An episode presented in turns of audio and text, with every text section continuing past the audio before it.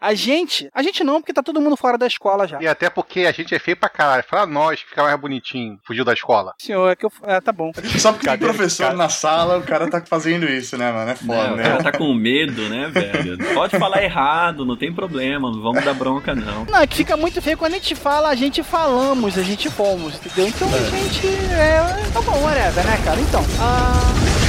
Do what you want cause a pirate is free. You are a pirate. You're feathered indeed. Being a pirate is a right to be. Do what you want cause a pirate is free. You are a pirate.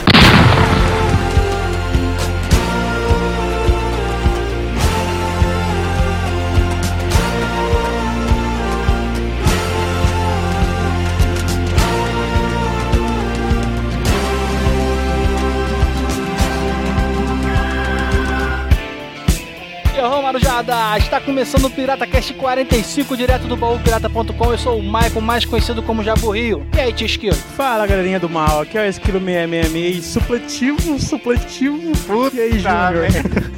Fala galerinha do bem. Hoje um tema muito educativo, não é isso, Clebson?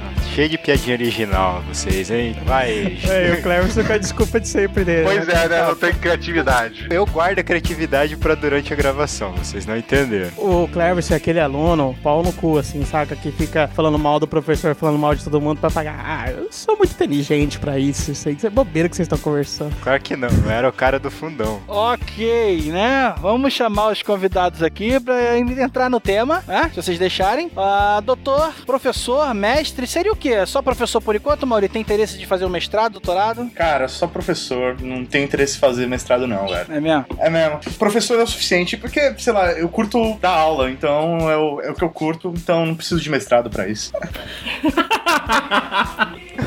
Olha o outro. Ué, foi alguma piada interna entre professores aí. Ele deve ser mestre. Olha aí, tá vendo o coleguinha? O coleguinha lá do outro lado que falou, judiando, do, bulinando o Mauri, Dr. Vag. E aí, Vag, beleza, cara? Olá, olá pra todo mundo que compõe a mesa, olá ouvinte do PirataCast. Que compõe a mesa foi ótimo. É tipo debate político, né? Você, Vag, é, é mestre, doutor, professor também? Eu sou professor também, mas eu sou mestrando em educação e Ah, eu sou tá professor de geografia. aí, ó. tá explicada a judiação em cima do Mauri, tá vendo? A judiação maior vai vir agora, calma aí. e o Vag tá lá com a, com a namorada Márcia também, né, Vag? Isso. Ela tá com um pouco de vergonha, mas tá aqui. A, a Márcia é professora também, trabalha na área. Sou professora de geografia, tenho mestrado em geografia também. Olha aí. E, vai, e tá prestando o doutorado. E agora, Mauri? Rebaixaram, rebaixaram. Não, eu só tenho um comentário a dizer. Eu acho uma injustiça. Se vocês tivessem me falado, eu também tinha trazido alguém pra ficar sentado aqui comigo, né?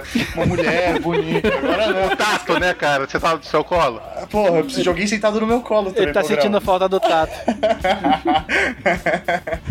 é foda.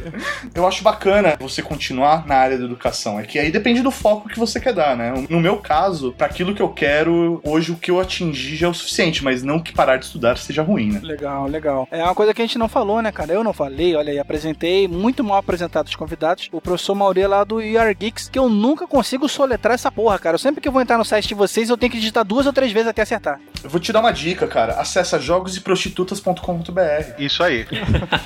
Hum, então Você, tá. você nunca vai errar. Comprou o domínio, safado? Ou então vai lá no Vergex.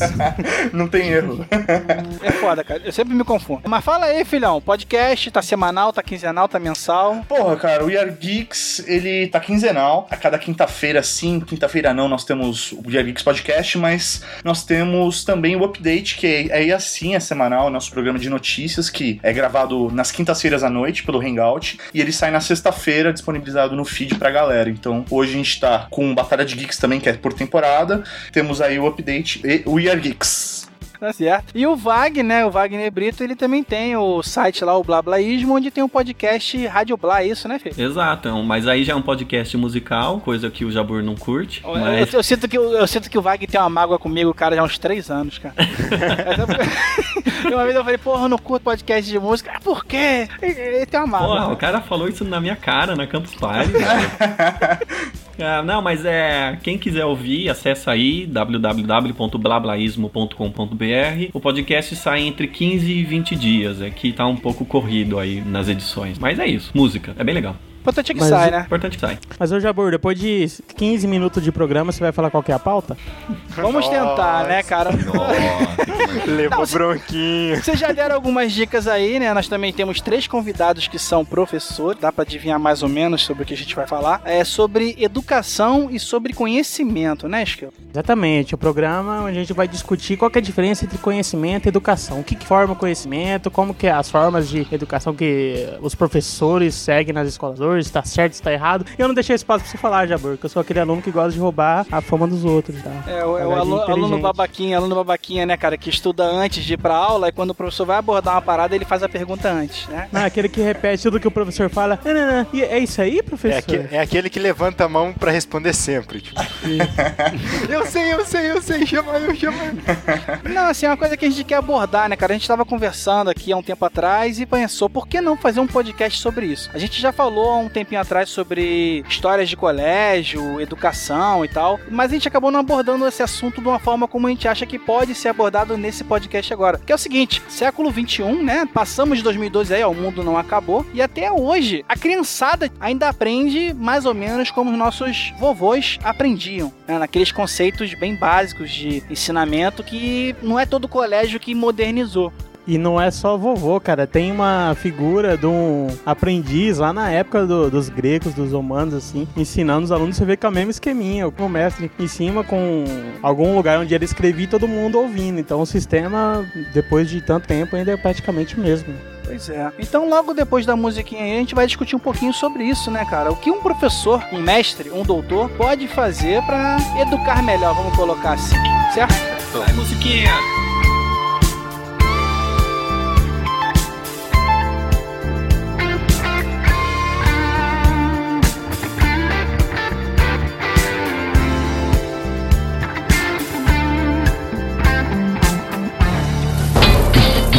Você está ouvindo Pirata Cast, o podcast do baú pirata.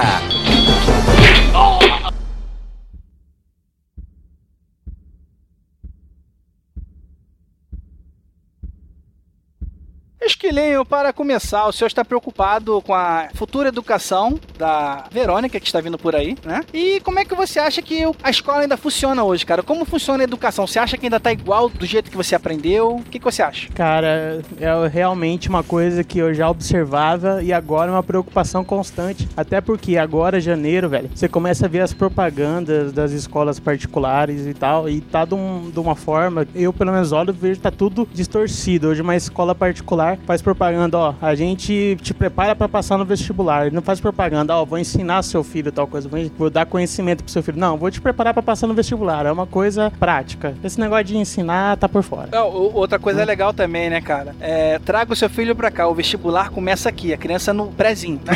Pois é, já vai começar a decorar. É foda aí, cara. Galera, vocês assim, como professores, o que, que vocês acham? Como é que tá a educação hoje, cara? Como é que tá o aprendizado nos colégios? O que, que vocês veem hoje? Dos seus amigos ou vocês mesmo em sala de aula? Cara, pra mim, é, a educação ela tomou um rumo muito prático. Isso, como vocês disseram, a escola ela deixou de ter uma função de simplesmente é, passar, é, de ter o conhecimento, de multiplicar o conhecimento para uma coisa prática. A nossa sociedade ela necessita de ter é, pessoas formadas que passem no vestibular para entrar numa boa faculdade, para ser um bom profissional, sabe, que vai seguir carreira dentro de uma empresa, para ser CLT.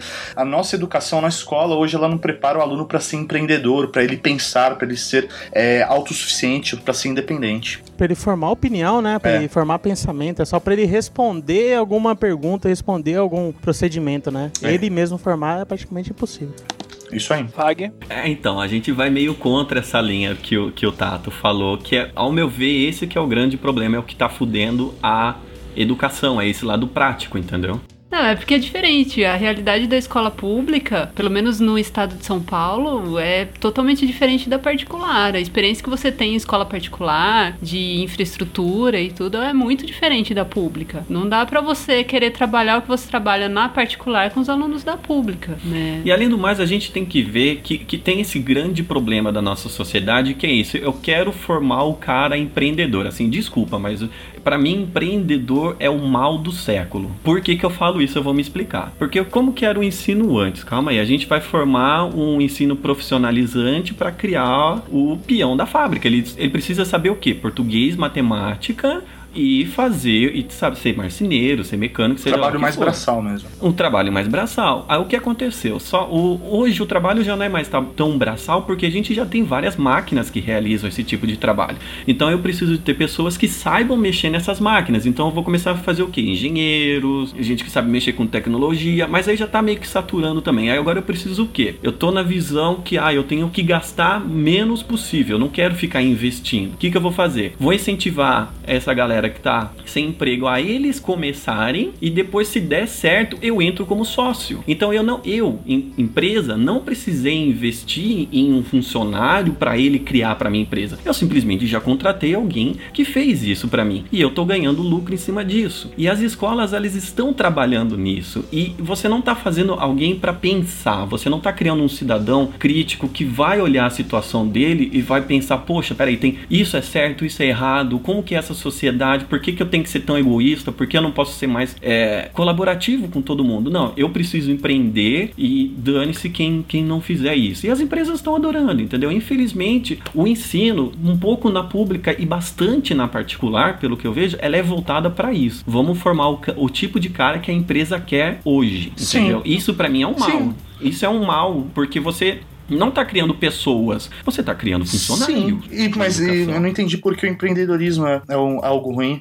Então, porque justamente por ser a moda da vez, você empreender, você tá falando o que? Ah, então vamos ensinar pra ele coisas como mexer no mercado, porque as grandes empresas querem isso, entendeu? Ah, não acho. Só que infelizmente, gente, a, a verdade é essa. A educação hoje, ela é pautada pelo o que o sistema, o sistema não, vamos dizer o que o mercado, o capitalismo quer hoje. Ela é pautada. Então hoje ele quer o cara que empreende. O que, que eu vou ensinar para esse cara empreender? Eu vou ensinar coisas que vai fazer ele questionar a realidade dele? Não. Vou tentar ensinar coisas para que ele possa olhar para o mercado de trabalho e pensar, hum, eu posso investir nisso. Porque depois que ele investiu, quando ele teve a grande dificuldade ali de montar algo, o cara que já tem o dinheiro, ele fala, ah, pô, bacana, você formou, vem cá, vamos, vamos ficar sócio, eu injeto o dinheiro aí. Mas o dono da empresa, ele não precisou gastar tanto assim, ele gastou menos. E isso, isso transportando pra educação, gente, é péssimo, entendeu? É péssimo, porque a gente tá, é a mesma coisa, a gente tá, ainda estamos formando peão, a gente não tá formando Eu, pessoa. eu vou começar já discordando de você.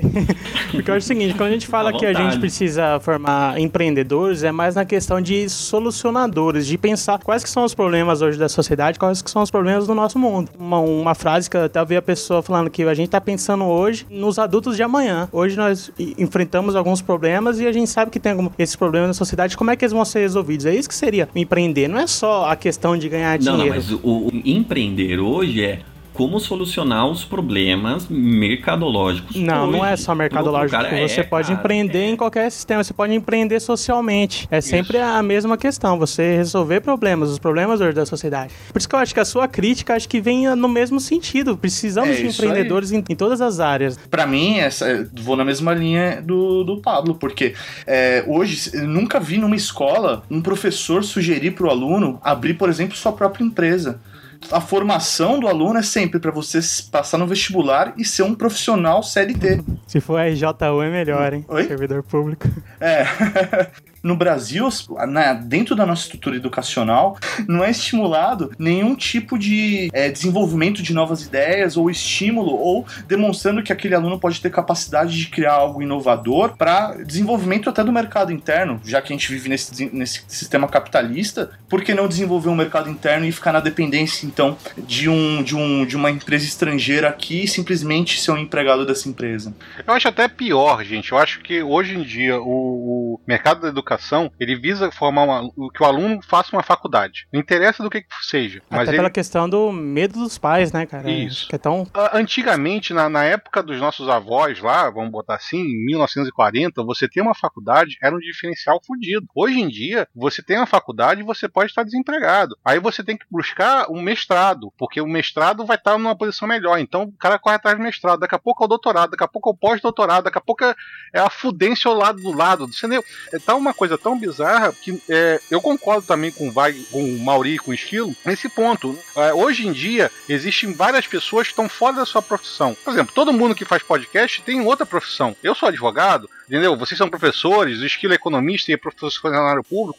Então, é, a, a questão do empreendedor é exatamente isso. De vez em quando você não está satisfeito ou você fica mais satisfeito exercendo uma outra função que não tem nada a ver com a sua profissão. Então, eu, eu acho que é, a, a não formação de empreendedores está nesse ponto, de você estar tá focado, que a, o mercado necessita de profissionais com funções específicas e não investir. Olha, estuda tudo que um dia você vai se decidir por o que você vai ser a sua vida. Entendeu? Desde o começo, do prézinho, como o Esquilo falou, já tem propaganda formando dizendo que o vestibular começa ali. E se o cara não quiser fazer vestibular, se o cara for um, sei lá, um jogador de futebol, ou sei lá, for uma outra profissão que não precise de, de, de uma educação formal para ser sustentado, sabe? Eu, eu acho que, assim, grande parte da culpa pelo sistema educacional, quando ele dá errado e quando ele dá certo também, é, eu colocaria na parte dos pais, que hoje muitos pais são um pouco covardes, que ele não quer participar da formação intelectual do filho, e daí ele foca naquela escola que garante uma formação que pelo menos ele vai entrar numa boa faculdade. Ele joga a responsa pra escola.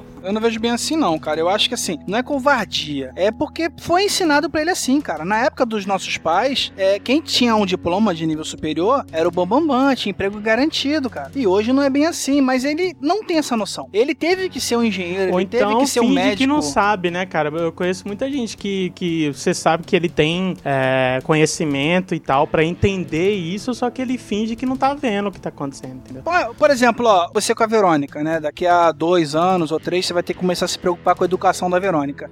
Mesmo com esse papo da gente aqui hoje, mesmo com todas as coisas que você tem na sua cabeça, cara, dificilmente você vai ter culhão pra dizer, ah, eu não quero que minha filha faça um- uma universidade. Eu não vou, não vou dar o melhor colégio pra ela fazer uma universidade, ela que vai decidir lá na frente. Não, não, não, não, não, não é, É isso. Não, O que eu tô falando não, é, isso. Não é isso. Não Não, é é, isso. o- não, não é do você do, do você ter a escolha ou do você formar a educação básica da criança pra ela poder escolher o que ela fazer. É, você tem que estimular ela a querer mais, que nem você falou que antes a gente era educado e ensinado e direcionado que pra você ter ter um lugar ou se sustentar e tudo mais, você tinha que ter diploma, ter uma graduação. Uhum. Hoje graduação é o mínimo, cara. É como se fosse ensino fundamental antigamente, sabe? Eu não considero o mínimo, não. Pelo contrário. Acho que vai depender. Olha só, uma coisa que eu percebo hoje, depois de dois anos já de formado, que é uma coisa que eu vou tentar passar pra ela desde o começo da educação dela, é de você ser um cidadão crítico, você sempre contestar aquilo que você tá aprendendo daquela forma. Você entende o conteúdo que estão te passando e começa a contestar e ao mesmo tempo verificar algumas soluções. Por exemplo, eu fiz minha faculdade inteira só tomando aquele conhecimento, eu só entendia o que me passava, mastigava aquilo, fazia a prova e beleza. Hoje, quando eu tô fazendo alguns concursos para nível superior e fazendo alguns trabalhos que exigem um pouquinho mais de conhecimento, eu tô vendo que tô tendo que reestudar tudo, porque eu, eu não peguei a noção crítica de todo aquele conteúdo que me passou. Só montei um estoque de conhecimento ali, mas eu não, não gerei nada daquilo, algo novo. E hoje o mercado quer o seu diferencial. Você também, para produzir, para fazer alguma coisa, você tem que ter o diferencial. Então, desde o começo, uma coisa que eu vou tentar, não sei se eu vou conseguir, é ela ser um cidadão crítico. Mas é, você fez, você fez universidade pública ou particular? Federal aqui do Mato Grosso, né? Não, porque isso que você falou é, é, vai um pouco também de como a universidade pega e, e transmite o, o conteúdo que ela se propõe, entendeu? Então aí a faculdade, nesse caso, ela não. É, é, foi, é um problema do curso, né? No caso, assim, ela não estimular o. Eu acho que isso é o crítico. problema do aluno, cara. Eu acho que. Não, acho que é muito do, do estilo de educação hoje. O estilo de educação hoje é difícil. Por exemplo, numa faculdade teórica, como é a economia, que você tem um pouquinho de prática, mas você tem muita teoria, é muito conhecimento para os professores passarem, e daí acaba que o, a aula fica mais essa prestação desse conhecimento do mestre pro aluno, você só absorve, faz a prova, e eu também não tinha muito esse, esse conceito, que eu tinha que entender aquilo e formar uma crítica, formar, gerar algo dentro daquele conhecimento. Eu só recebia aquele conhecimento e passava pra prova, né? E hoje eu sinto Não, falta então, mas disso. isso aí, aí é, um, é, um, é um problema do curso. Ou é até o método de ensino da instituição também. Que é o, é o método de ensino que, que fez isso. Porque aí, eu não posso dizer, a que eu fiz, por exemplo, não tinha tanto conteúdo, a gente era bem mais críticos, eram discussões maiores, ficava quase um mês, às vezes, discutindo um texto só, mas aí é um pouco do, do- da formação do curso, né, cara? Então, tenho que a, gente, a gente tem que tomar muito cuidado, às vezes, com certas generalizações. Então a gente tem que sempre tem, tem que tomar cuidado com isso daí, ah, achar que isso porque aconteceu com você em tal coisa, então acontece de modo geral, assim, que é um problema que eu vejo na Eu educação. acho que é muito também questão da maturidade. Hoje eu tenho, eu sou muito mais maduro do que quando eu comecei a minha faculdade. E é difícil, muito difícil, um adolescente, que tá começando os estudos. Tanto que os meus dois, os primeiros dois anos de estudo foi só bebedeira. Depois, no terceiro ano que eu fui começar. Mas isso não é necessariamente ruim. Ah, mas- Isso não é ruim. Mas isso é normal. Faz parte do desenvolvimento do aluno.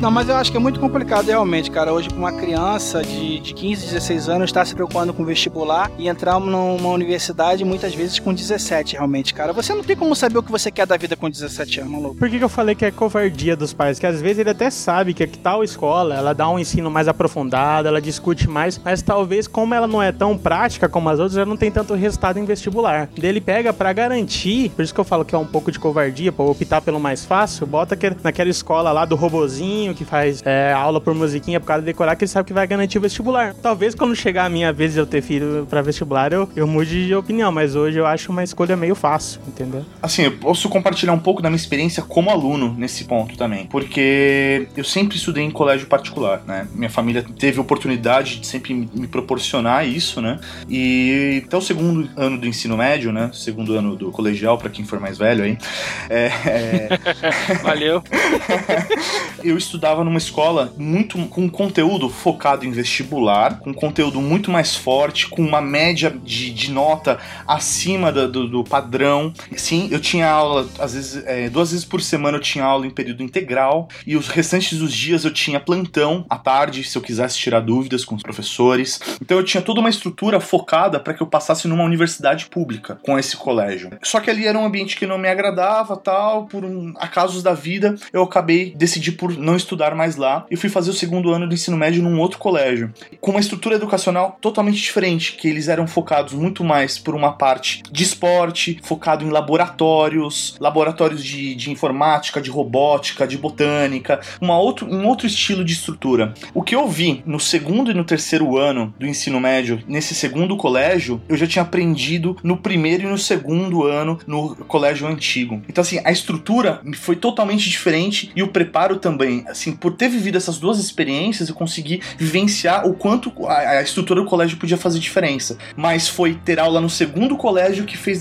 me determinou fazer ciências É sociais. difícil julgar qual que é o melhor modelo, né? Porque todos os dois têm seus prós e contras. Porque no primeiro você teve mais conteúdo e no segundo você teve mais aprofundamento, Sim, né? É e- e, não, e, não, e não necessariamente ter mais conteúdo pra mim foi melhor, você entendeu? Eu ter tido a experiência de aula com um professor X numa escola teo- na teo- teoricamente mais fraca fez com que eu criasse um senso crítico maior e fiz- fez com que eu escolhesse fazer ciências sociais, entendeu? Então, assim, depois de um, depende muito, eu acho que não só da estrutura da educação que você tem numa escola, mas sim da estrutura que você tem em casa pra conseguir te direcionar nisso. Eu costumo dizer, cara, que o que me formou como pessoa foi a minha repetência do meu segundo ano do segundo grau. Uhum. Porque, assim, eu também, como você também, assim, né, Maurício? Isso como no você meu tá tempo se né? chamava Mas- falta de reio. Não, cara. O meu colégio, o meu colégio de, segundo grau, era, era no estilo do Maurício, só que eu acho que ainda era pior. Porque eu tinha aula de segunda a sábado e todo domingo tinha prova. Vocês têm uma ideia? Exagera, Nossa. né? Pelo Na época do terceiro ano, na época do terceiro ano. No primeiro e no segundo ano a gente tinha aula de segunda a sexta e prova todo sábado. É um, é um colégio grande aqui no Rio de Janeiro, é top 10 no Rio de Janeiro, né? Só que assim, e até o segundo ano, até o meu primeiro ano, na verdade, eu sempre fui aquele tipo de aluno CDF, que realmente estava ali pra aprender ou decorar, seja como for, mas tava sempre no quadrinho de honra entre top 20 alunos. No segundo ano eu repeti. E cara, eu considero que pra mim foi o meu melhor ano, porque mesmo é, é, é, estando errado, vamos colocar assim, eu aprendi muito mais com relacionamentos, vamos colocar assim. Não é porque você tá num colégio foda que você tá estudando pra caralho que você também vai ser uma boa pessoa, cara. Eu acho que o colégio não é só pra formar em educação, mas tem que formar o caráter também, né? Ajuda na formação do caráter, tô contigo nessa também. É que assim, gente, ó, a gente tem que ter em mente assim, é, é um conflito de interesses fodas que existe na educação. A escola ela tem um plano de ensino e ela deseja algo no final. Os professores têm um outro, um outro objetivo quando eles estão trabalhando ali. Os pais querem algo diferente e a sociedade já quer uma terceira coisa.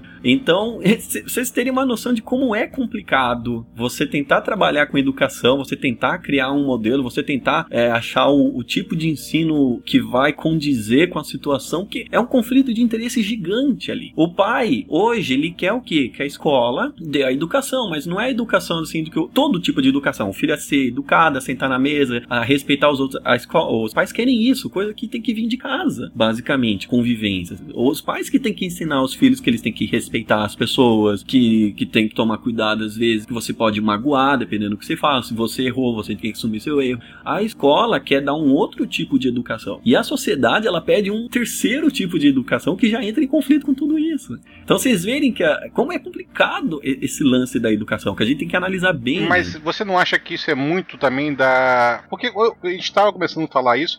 E, e a gente vamos, vamos entrar nesse assunto aqui agora. A, a educação, vamos botar aí nos últimos 200 anos, não mudou praticamente nada.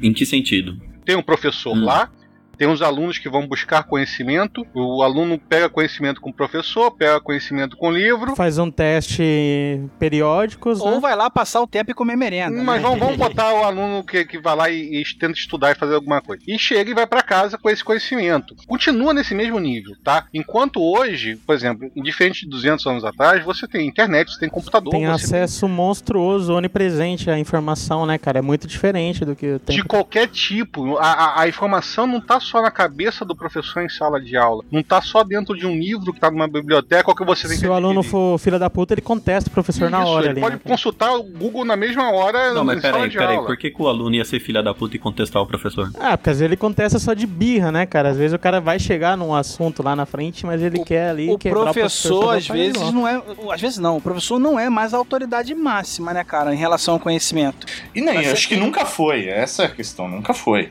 É, você também não pode imaginar que ele é onisciente, né, cara? Ele chega ali sabendo tudo, ele tá formando um Olha pensamento. só, no tempo dos nossos pais, dos nossos avós e bisavós, ele era. Você não tinha acesso a, uma, a um Google, ou vamos botar para 15 anos atrás, 20 anos atrás, você não tinha acesso a uma Barça, uma enciclopédia brasileira, entendeu? Há 100 anos atrás. Tinha, mas dava trabalho, né, Não, cara? Tem há, isso. há- há 15, 20 anos atrás você até tinha. Mas, ah, eu digo assim, os nossos avós não tinham acesso a isso, os nossos bisavós não tinham acesso a isso. A única informação a que ele tinha direito era com o professor no colégio, entendeu? Então, não, mas Hoje eu não. concordo que, assim, a- o método de ensino hoje, eu acho que existe sim um- uma problemática nisso, porque é, nós estamos formando hoje professores com um método antigo para uma nova geração. E a- o próprio ensino superior ainda não conseguiu se adaptar a essa nova geração, essa geração que assiste vídeo no YouTube, essa geração que não lê um texto na internet, é, sabe? É essa geração que não gosta de a- a ter conteúdo massivo, ele gosta de pequenos conhecimentos únicos. Então, assim, é muito complicado, sim, a educação do ensino superior hoje. Mas é, eu acho que também cabe muito não só ao sistema de ensino, mas sim a adaptação do professor. O professor enxergar isso e se adaptar à realidade de cada sala de aula dele. Eu ti- Eu tive professor que ele, ele dava aula há 30 anos e era o mesmo caderninho amarelo que ele passava na lousa. E não é isso. O famoso papiro, né? Faculdade tem muito isso. Entrou com o papiro, É já isso aí, enquanto cada turma tem uma especificidade que vai fazer com que o professor tenha que se adaptar com aquela turma, com aquela realidade para conseguir passar o conhecimento para frente. É, Então, posso contar aí um caso? Eu tava dando aula, foi esse ano que passou, pra sétima série, que é o oitavo ano. É falar sobre o mundo digital, tal, a evolução das tecnologias, beleza. Vai falando, vai explicando. Aí eu pensei, bom, vamos adaptar isso. Vamos falar pra eles, então, fazer um vídeo filmado. A gente marca um dia, monta toda a historinha, beleza. E cada um filma no seu celular e depois eles editam. E aí cada um assiste. Tá, montei várias semanas com eles, a história. Dividi em grupo, né? Cada grupo inventou a sua história do que queria retratar nesse mundo digital, tal. Foi filmado, na hora de filmar um esquece o celular, o outro não sabe filmar. E aí eu começo a ver que esse mundo, essas tecnologias tão disponíveis, eles não sabem tanto assim usar. Já não sabia filmar. Aí eu que fui, ajudei e filmei toda a encenação. Aí eu falei, bom, então gravei num CD, falei, agora vocês editam, porque eu queria ver eles produzindo algum resultado sobre o mundo digital, para eles terem um contato assim físico com alguma coisa que não é física, né? E eles não sabiam, eles não sabem mexer nessas novas tecnologias. Eles, a gente acha, a gente supõe que eles sabem, mas depende da faixa econômica, depende da escola, depende de, de vários fatores. A gente não pode pegar essas novas tecnologias e ir jogando assim, ah, isso vai ser bom, então vamos jogar para todo mundo. É, a gente tem que tomar um pouco de cuidado, porque é, é assim, é, tem um autor americano que desde a década de 60 ele vem discutindo esses lances do uso de tecnologia na educação. É McLuhan, quem quiser procurar, e ele desde a década de 60 que começou isso nos Estados Unidos e o Brasil também vem incorporando assim, é, a tecnologia a gente não pode achar que ela a- é a solução. Ela não é, ela não é a solução. Ela tem que ser algo que vai ajudar, mas a gente esperar que ela seja a solução para a educação não é. Eu já tive aulas excelentes com um professor que chegou simplesmente com giz e lousa e foi aula mil vezes melhor do que um outro professor que levou é, data show, que levou coisa no PowerPoint, levou filme, e- entendeu, gente? Então a gente tem que tomar muito cuidado quando a gente acha ah, que a gente tá no mundo em que os o- as pessoas vivem com a internet. Calma, isso não é a realidade de todo mundo. Mas os recursos multimídias, cara, eu, na minha opinião, pelo menos, estão aí pra ajudar. Eu sei que. Ele não vai Então, pra substituir, ajudar. ele não vai substituir. Exato. Ele não é o Mas- fim, mas o ele pode tá ser o meio, ele não é o fim, mas o que logicamente. tá- mas o que tá acontecendo, que é a vedete do momento, e eu falo isso porque também é um pouco do tema do meu mestrado, gente, é que muitas pessoas estão vendo a tecnologia como algo que vai substituir. E não vai, nunca vai. Eu, eu, te- eu- eu eu posso, posso contar uma coisa? Não pode citar, posso citar alguns nomes aqui? Eu escutei, eu escutei um, um blogueiro conhecido, Bojento, é, falando que um vídeo de 10 minutos no YouTube substitui um professor. Ó, tem uma frase do Arthur C. Clarke que eu achei muito foda, que se o professor pode ser substituído por uma máquina, ele deve ser substituído. Mas Ou seja, Porque o fator Não, mas aí, Não, não, não, não, Vag, olha o que ele só, quer e dizer não é que atenção no qualquer, que eu tô qualquer falando. professor, mas sim, se o professor pode ser Professor, trocado, então ele pode deve. Não que todos seja, se ele não for melhor que um vídeo, então ele deve ser trocado mesmo. Não quer dizer que a tecnologia pode substituir todas as formas de ensino e todos os professores. Eu acho que ela é uma forma que está presente, um meio que a gente pode maximizar a forma que o ensino é feito hoje e aproveitá-lo, não o fim, com certeza não. Porque, a gente assistiu várias palestras para gravar esse, esse podcast, tem um que foi muito interessante, que é um, um sociólogo também, alguma coisa nesse sentido, da Índia, chama Sugata Mitra, que ele fez um teste muito interessante, cara. Ele acoplou computadores em muros dos bairros mais pobres da Índia e de outros países lá do Oriente Médio. E não falou nada, só deixou o computador ligado lá, o mouse de uma forma que ele não pudesse ser roubado, o computador já que ele estava dentro do muro e só com a telinha, e deixou lá com uma regra que só criança pudesse mexer. Por incrível que pareça, a população respeitou. E foi anotando de semana em semana qual que era o avanço das crianças tra- trabalhando sozinhas ali. E deixava disponível só coisas, por exemplo, como biologia, molecular, só coisa bem complicada. E ele achou monstruoso tanto que essas crianças a- aprenderam sozinho.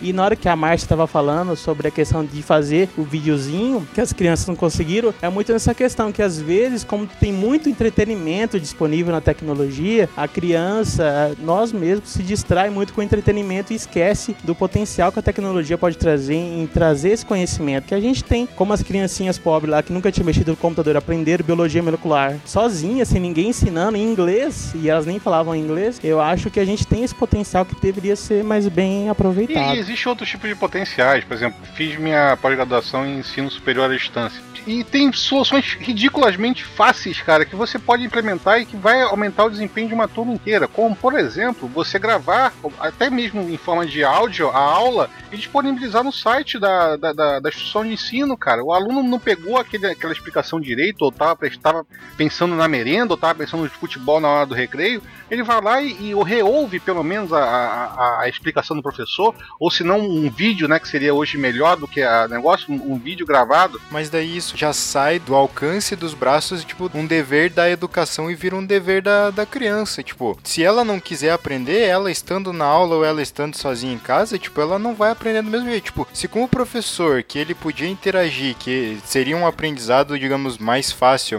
com, com mais ferramentas facilitadoras, ele não se dispôs e não aprendeu, em casa sozinho pra ouvir um áudio, tipo, duas horas o cara falando sozinho, não vai aprender mesmo, cara, nem vai atrás se bobear, tipo, É, isso a gente tem que ter em mente também, sim. Se não tiver o interesse da pessoa, você pode dar a melhor aula dando um show, tipo, quase um, show do YouTube ali na- durante a sua aula. E a criança não tiver afim, ela não vai, não adianta. Mas a, a questão toda, Vag, é um facilitador. Você é, usar a tecnologia como um facilitador, você disponibilizar até mesmo uma criança que não está afim naquele dia. O- o- olha só, eu acho absurdo hoje é, você ainda ter um sistema de aula que vai de 8 a meio-dia, sendo que você tem duas aulas pela manhã. Cara, isso é um absurdo. Você, um, um moleque de 16 anos que passou a noite virado, sei lá, ou qualquer coisa do tipo, pegar duas aulas de, sei lá, matemática é, ou de trigonometria, o cara vai dormir na sala de aula.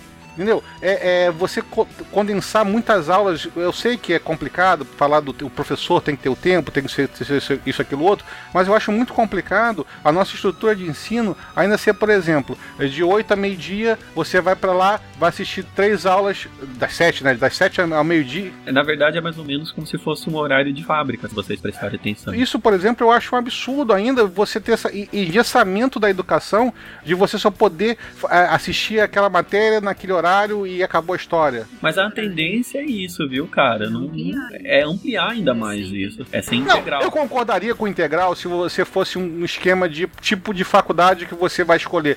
Ah, eu vou fazer essa matéria aqui às 8, essa matéria aqui às 9, é, vou tomar um refresco nessa matéria aqui, não vou fazer uma aula um período e vou fazer mais 3, 4 matérias no- no- na- durante a tarde. Eu, eu, eu toparia. É, o, que é, o que é impossível pra criança, né? A criança não tem maturidade pra fazer O essas problema é coisas, né? justamente esse, cara. Seria ideal, mas não tem como uma criança resolver fazer isso, cara. Claro que Não- tem, cara. Ah, você tem, difícil. olha, você tem, você tem que cumprir tal grade de horário. Você vai chegar e vai ser responsável de montar a sua grade de horário conforme você quiser aprender. Não adianta você tacar 150 alunos numa sala, ou que nem eu já tive num colégio particular, um dos melhores aqui do de Niterói, é 65 alunos numa sala de aula com três Nossa. ventiladores.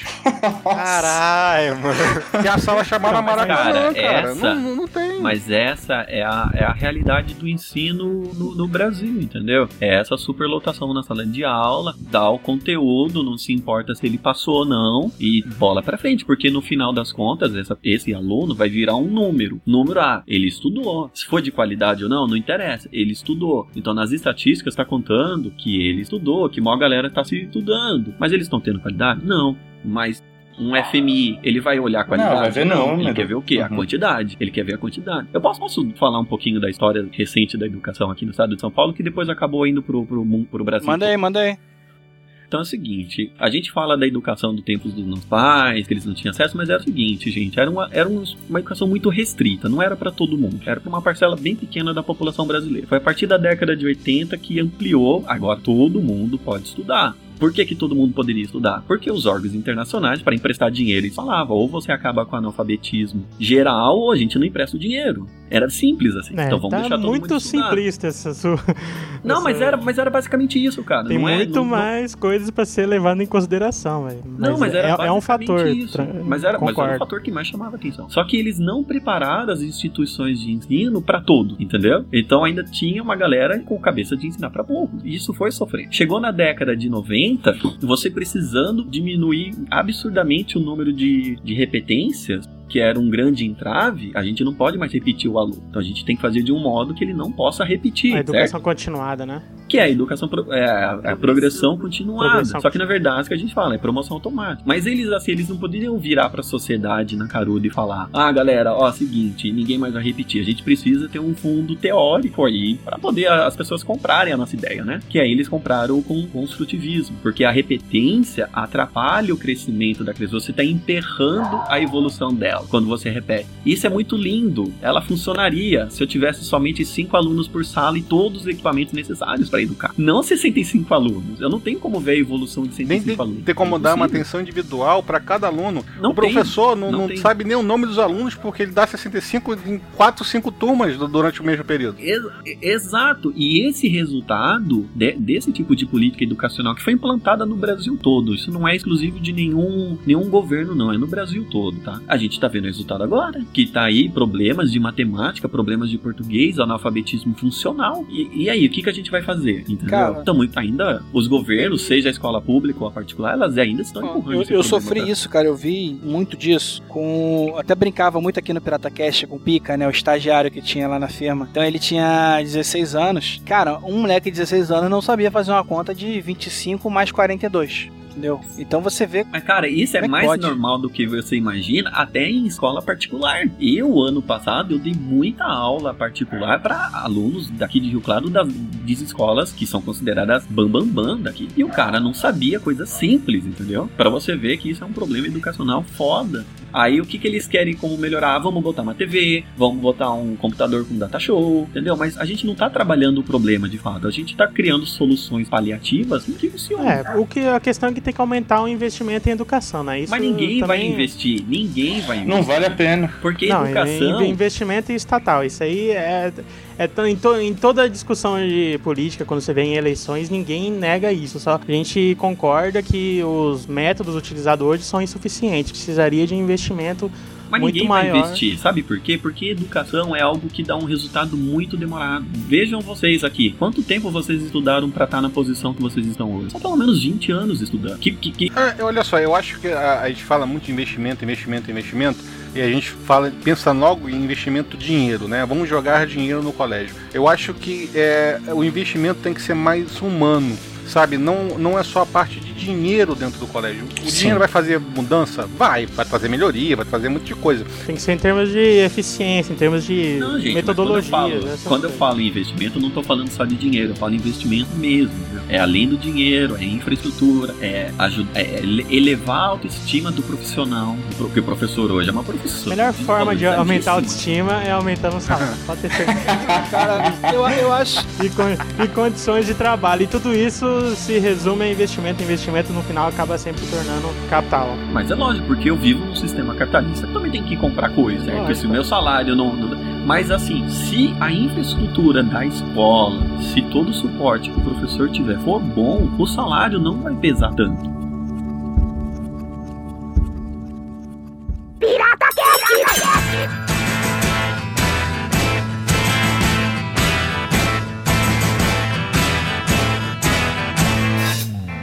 Olha só, o Esquilo falou do documentário aí que a gente viu também e tal. E são apresentadas muitas ideias legais, cara, para uma educação e que não vai sair um, um- Como vocês estão falando de investimento, investimento. Não é necessário tanto investimento material assim para executar essas ideias, tá? Eu acho que todo mundo aqui, cara, não é possível que alguém ainda apoie esse tipo de educação onde o professor chega, escreve, escreve no quadro, perde 20 minutos escrevendo e aí dá mais meia hora para os alunos terminarem de copiar tudo pro caderno. Cinco minutinhos pra tirar dúvida, ninguém tem dúvida porque ninguém entendeu nada, E aí né, a- cara? Não, não utilizem nada o Não, tempo de aí aula. Apaga o quadro, vamos pro segundo quadro, né, cara? E passa a aula assim, porra, fala sério, cara. Será que isso realmente é, é uma educação legal? Não, isso não é uma educação legal, mas só que às vezes é a realidade devido a você ter 65 alunos na sua sala. Sim, mas existem formas de melhorar isso. Ó. Eu, eu separei aqui dos vídeos que a gente assistiu três iniciativas que eu achei fodas. Todas saíram de particulares, nenhum saiu do governo depois, teve o apoio e tal. Que eu acho que a gente pode trazer aqui. É, a turma de 100 mil alunos. Aula no estilo um a um. Professor dá aula como se ele estivesse conversando com uma pessoa do lado dele. Ele grava a aula dele como se fosse um videocast. Ele grava da, da forma até mais simples possível. Ele bota uma câmera em cima do papel, explica lá um monte de cálculo e fala de fórmula bem informal. Tá acontecendo muito isso realmente com, com a parte de ensino semipresencial, cara. Eu, por exemplo, tô inscrito hoje numa, numa faculdade, na UF, que é, eu tô como tecnólogo de sistema de computação. E são aulas em DVDs, né? Aulas muito boas, por sinal, e você tem aqueles tempos que você vai lá pra conversar com os tutores e tentar entender o que você não conseguiu entender nas aulas. É bem legal, cara. Essa forma de ensino pro ensino superior, ela já é mais antiga do que pro ensino para crianças e tal. Aham. E tem toda aquela discussão. O EAD hoje, com certeza, ele não tem como substituir a forma tradicional imediatamente de ensino. né? Ele é, ele é muito discutido. Só que o teste que o cara fez é ensinar isso para crianças, que ele percebeu que funcionou melhor. Até por essa questão também de colocar alunos tutores para um ensinar o outro, porque uma coisa que que ele fala assim, que o amigo é o melhor professor, porque ele tem experiência imediata de não saber aquilo. Ele acabou de tentar estudar aquilo e não soube até o momento que ele conseguiu aprender. Então ele sabe por caminho. que, que o amiguinho do lado tá travado, Sim. entendeu? Não, Mas isso é muito. é, Por exemplo, eu não conseguiria fazer educação à distância, cara. Eu não tenho.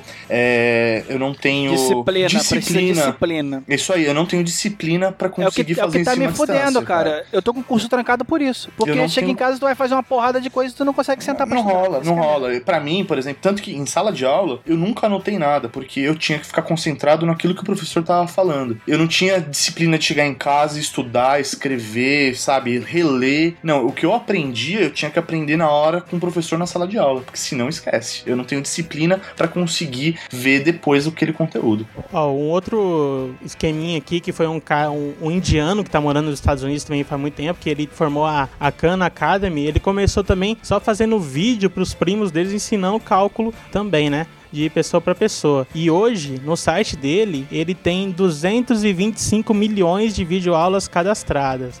E o sistema dele, ele subiu um nível no- na questão de dar aula para crianças em escola, que é o sistema do quadro de aprendizado. Ele forma uma planilha bem simples, tipo, cada, um, é, cada coluna é uma matéria, cada linha é um aluno, e a partir do momento que o aluno responde algumas questões sobre aquela matéria, ele fica verdinho. Ele chega, o professor chega na aula, ele só consegue visualizar aquele aluno tá naquela coluna em vermelho, então ele travou naquele assunto. Ele vai lá, senta com o aluno, resolve aquela porção de problemas, e o aluno também pode fazer essas questões em casa, e é muito legal a gente ver o, o site deles, que mesmo resolvendo o cálculo pelo computador, que você pensa, pô, é difícil, precisa de papel para escrever, ele formou um sisteminha de videozinhos animados, dá pra entender muito bem. eu, cara. acho, eu acho que esse vídeo aí, cara, traz uma coisa muito importante que muito, muito professor não percebe isso. Ele fala que alguns alunos que no primeiro momento eles, têm uma dificuldade maior de reter a informação, de, de entender a coisa, depois de um certo tempo, eles ficam parados muito tempo numa, matéria específica ou num assunto específico, depois que eles pegam aquele ensinamento, depois que eles entendem tudo, eles progridem muito mais rápido do que o pessoal que entendeu no primeiro momento já passou de nível. É o teorema da bicicleta, né, que ele fala lá. Isso, isso. Você tem que cair até aprender a andar, não tem essa de passar pro próximo Não tem nível. como você nunca mais esquecer uma coisa que você aprendeu, se você entendeu. Então, aqui- de vez em quando o aluno que é meio que rejeitado ou meio que é, ignorado, que ah, só fica perguntando. Você acha que é o burro, É o da, burro da sala, né? sala, Ele fala até é o, é o cara mais inteligente da sala, mas ele não tá conseguindo. Ele tá com uma dificuldade ali porque ele realmente não aprendeu. Ele só tá. Ele tem dificuldade de decorar a, a fórmula, sabe? Tem dificuldade de decorar a coisa. Ele precisa aprender. E quando ele aprende, ele ultrapassa todos os alunos que no primeiro momento foram CDFs que, que, que, que aprenderam legal.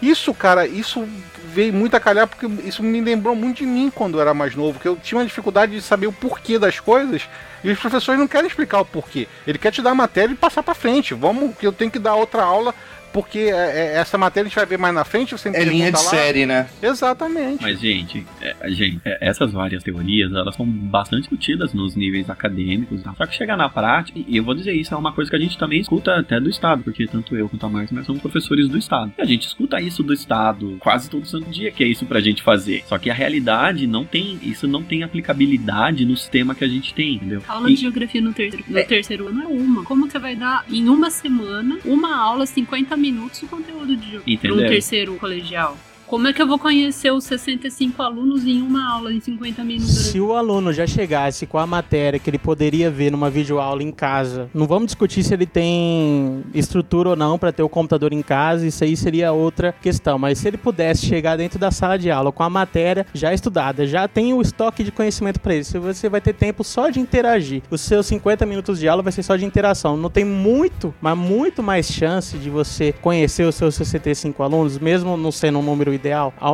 Ele fala, ele traz em estatísticas lá que saiu de 5% o tempo que o professor perdia, perdia não, ganhava, né? Em discussão com o aluno, em resolvendo questões, saiu de 5 para 100, ou seja, cresceu 20 vezes. Mas é entendeu? complicado, cara. É, Mas é, cara, isso não é tão É, simples. sabe? Eu Não, logicamente, se fosse simples, assim. já tinha resolvido, Mas não né? dá, cara. É- é- o, o, o Mauri, ele falou uma coisa que a gente tem que conhecer a realidade daquela Uhum. sala, entendeu? Então é complicado. Você chega numa escola particular, os alunos estão cagando e andando, e você tem que passar a matéria, e se ele repetir, a culpa é do professor, Sim. entendeu? eu. Que com o Mauri, o Mauri, você dá aula em escola particular. Não, não, eu nunca dei aula em escola particular, cara. Eu sempre. Só eu só dei aula em escola pública em em ONGs, que é. Ah, então, você sabe como é complicado, cara. E aí chega é, na escola pública, às vezes você vai dar aula numa sala em que o aluno, ele não, não comeu Não, é nada. complicado, cara. Ele só tá pensando na hora que ele vai poder comer.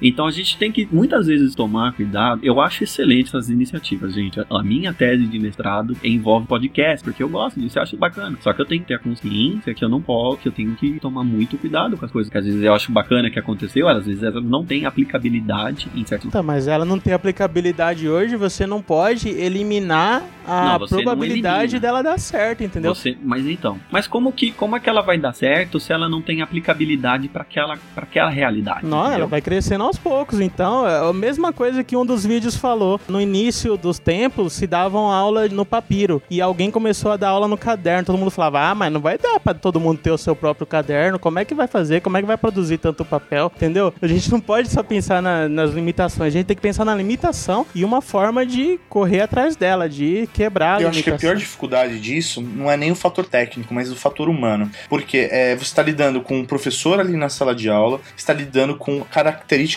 individuais de cada aluno. Eu tinha, um- eu tinha um exemplo, é, eu dava aula numa ONG, é, aqui no ABC, eu ia pra dar aula na comunidade no meio de Mauá, e as- a minha turma era à tarde. Então, assim, era um curso de capacitação profissional que eu dava para aquela turma no período da tarde. Então, a maioria dos meus alunos que estavam lá, eles de manhã frequentavam o ensino médio. E por coincidência, eu descobri através dos alunos, por causa de redes sociais, que é, no colégio deles, no ensino médio, na aula comum deles, eles tinham aula com uma colega minha, com uma colega de faculdade. E depois conversando com essa colega, ela veio me perguntar como que era a postura de determinado aluno comigo. E com ela era o tipo, pior aluno na sala de aula, era o aluno que não fazia nada, é o que bagunçava, que não deixava ela fazer a aula. E comigo ele era o melhor em desempenho, porque é, então, aí o porquê disso? Comigo ele tinha um ótimo desempenho e com ela não. Porque ele tinha uma postura diferente comigo e com ela não. Aí vai, vai ser muito ou a postura do professor, a postura da instituição de ensino, a escola, aquele curso que ele estava fazendo comigo, ele optou por fazer aquele curso, enquanto no ensino médio ele era obrigado a ir. Então, assim, tem uma série de fatores que, hum, às vezes, um sistema, às vezes é o mesmo aluno que num local ele tem uma postura e em outro ele tem outra. Então, é, é muito complicado o fator humano nessa condição. É, é, então, ele pesa muito, cara. Ele pesa muito, porque você pode escolher a aula, o projeto dos 100 mil alunos, mas são 100 mil alunos que estavam interessados naquilo. Aí funcionava. Sim, entendeu? mas tem que Agora- fazer a pessoa ter interesse. Então, mas cara, não, não, assim, não é eu tenho que fazer. Eu tenho que tentar dar a melhor aula possível. Se o cara não, não conseguir ter um interesse a partir disso, não adianta eu ficar pressionando ele. Ou, ouve isso, ouve isso, vai, estuda isso. Não adianta, cara. Educação, a gente acha que às vezes, ah, é, é, ah o professor tem que fazer é, o aluno criar o interesse, às vezes. Mas não me tem, diz uma cara. coisa, olha só, é, eu tive várias experiências com professores que mudaram a minha vida, porque eu adorava a aula do cara, porque etc, etc e tal, e tinha colegas de sala de aula que não gostavam do, do professor. É, vocês devem ter tido essa matéria, esse tipo também, e na faculdade eu pude fazer, por exemplo, uma coisa que eu nunca pude fazer durante todo o meu ensino médio, né, e normal, que é escolher os professores que eu mais me identificava, que eu mais gostava de dar aula. Não aqueles professores babacas que não davam aula. Mas o, o, cara que chegava, porque faculdade é assim mesmo, tem professor que o pessoal escolhe que vai passar, porque o cara não dá aula, enrola e enche linguiça, Aham. e tem um professor que tá lá para dar aula, que eu já fiquei até 11h30, eu estudava de noite, trabalhava durante o dia, fiquei até 11h30 discutindo matéria com o professor em sala de aula, e nenhum dos dois se tocou que era 11h30, só se tocou que era 11h30 que, o- que o, o, o varredor da sala bateu na porta e falou, gente, eu tenho que ir embora. A gente saiu, foi pro boteco e continuou discutindo a matéria, entendeu? E eu acho que falta muito isso no, no ensino, sabe? Você dá essa oportunidade de você escolher um professor que chega e chama a sua atenção, que, que você queira ter aula com aquele professor. E tem professor que a gente sabe que é burocrático, que vai lá jogar matéria, vai dar a mesma aula sempre, que, que não muda uma vírgula das aulas dele durante todo o negócio. Tanto que tem. Vocês sabem dessas histórias. Então, mas aí entrou o fator humano, entendeu? Não, mas eu acho que esse que é é o fator fator- humano que é o modificador. Porque a única coisa que modifica, o computador não vai modificar nada. Só um computador não modifica porcaria nenhuma. O que vai modificar alguma coisa na sociedade, ou que vai modificar alguma coisa na humanidade inteira, é o fator humano. É a interação entre pessoas, seja ela por que meio for, seja ela presencial, seja ela não presencial, seja ela por texto, por vídeo, por áudio, seja ela até fazendo uh, libras, linguagem de sinal em, em sala de aula. O que vai modificar o paradigma da educação futura nossa, porque é, de acordo com estatísticas, daqui a 10 anos vai ter mais gente formada, é, graduada, do que já teve em 2 mil anos. Próximos 30 anos vai ter do que todo o que teve em- da história anterior, né? Então, cara, e, e- e o que, que vai valer um diploma, sabe? Não vai valer nada. Se o cara não tiver know-how, se o cara não tiver conhecimento, se o cara não tiver é, é, expectativa, não- vai modificar nada. Hoje, poucos profissionais, de vez em quando, tá acontecendo muito isso, de profissionais de uma área mudarem para uma área completamente diferente. ó. Quem é blogueiro aqui, quem é podcast aqui, sabe disso. A gente não estudou comunicação. Aqui nenhum de nós estudou comunicação. Agora, vocês concordam comigo também, cara, que os professores que estão aqui hoje, o Mauri, o Vag a Márcia, eles têm é, condições, de- eles têm um material muito melhor do que os professores deles tiveram para dar aula? Assim como essas crianças hoje que estão sendo ensinadas por eles não vão ter um material muito superior lá na frente, uma forma muito melhor. É, é, por mais que tenha um material humano, esses, todos esses recursos que a gente tem ganhado, cara, de, sei lá, do século 20 é, pra só cá, você 21 imaginar pra cá. 30 anos atrás, né, cara? Que hoje a criança daqui 30 anos vai ser o professor, daqui 20 e poucos, entendeu? Imagina É, o tanto que vai, imagina você no vai ser colégio. essa evolução. Você apresentar um trabalho, você entregar em papel ao maço. Entendeu? Era cartolina, cara. Era cartolina, isopor, papel almaço. Puta que eu pariu. Mas né, olha cara? só, antes que a gente entre nessa parte de nostalgia, uma a, a crítica maior que eu faço é realmente nessa questão que vocês falaram tanto, da particularidade de cada aluno. Por isso que eu acho que o sistema de palestra dentro da aula é dificultoso, porque você parte de um pressuposto que você está falando para um aluno de um perfil só, é um Sim. perfil só de aluno, se você Uhum. está falando com todo mundo. Por isso que eu acho que esses novos métodos que você individualiza mais o ensino tem muita chance de dar certo. Eu não vou ser aqui falar que essa é a solução hoje, ela vai ter que evoluir muito. Pode, muita coisa pode dar certo, muita pode não dar. Mas eu acho que nessa parte da individualização que pode surgir muito, por exemplo, na parada da tabelinha, das colunas, fica também muito mais a, a disputa entre os alunos, porque vai aparecer vermelho, que você tá lá atrásão, que você não aprendeu, tá todo mundo verdinho ali indo pra frente. É, você volta com a questão do valor da pessoa aprender, porque hoje tá muito invertido. Nerd, cara que sabe, é, é um bosta, Sim. não vale a pena. Nas turmas que ele botou esse sistema, a questão do valor da pessoa que aprende mais, ser o mais admirado da sala, voltou a valer, entendeu? Isso, isso aí que eu acho que é a E revolução. você falou uma entendeu? coisa que pra mim é uma palavra-chave, individualização. É, se você pensar, os grandes problemas aqui que a gente está discutindo aqui, está debatendo e não vai solucionar nada, mas a gente vai apenas plantar uma ideia, é exatamente em cima disso. Por quê? Você imagina, é, você criar no centro de São Paulo, tá? Você criar um sistema de ensino para o estado inteiro, sendo que a capital vai ter uma disponibilidade de recursos, uma disponibilidade de acesso, até mesmo a todos os meios de comunicações possíveis na capital, enquanto no interiorzão lá do, de São Paulo não vai ter quase. Se tiver, vai ter uma internet comunitária. Na própria capital, periferia, É, né? entendeu? dentro de São Paulo mesmo. Então, eu acho que a individualização do, do ensino e a, e, a, e a adaptação daquele ensino para reconhecer os problemas daquela microcomunidade ou daquele local é também importante, entende? Eu posso dar só mais um exemplo de uma ideia dessa que eu achei foda, cara. Quase que eu levantei pra bater palma pro cara, até porque tem pirata no meio da história. Que é um jornalista, né? Que a irmã dele e a mãe dele são professoras. E é que nem vocês aí, chorando. Ah, tenho 50 alunos, eu não consigo dar atenção pra todo mundo. Chorando, Tá? filho da puta. Tomaram dar aula pra 50 Se joga uma alunos. Aí, ó, viu? É só você atiçar que vem, né? Vai dar nove aulas num dia pra cima. Caralho. Você vê que é chorando. Em duas escolas, desgraçadinho. Quanto cara aí, Melhor trabalhou 8 coisa horas por dia, é o- velho. É o exemplo ao vivo, pronto, temos o, o exemplo. Então, depois de ouvir tanto isso, e como ele é um jornalista, e ele vive muito com essas pessoas, escritores, jornalistas e tal, qual que é a ideia que ele teve? Ele alugou uma sala no centro, acho que é de uma cidade lá de Londres, né? E é bem no centro, na parte Não, rapaz, foi. Não, foi no Brooklyn.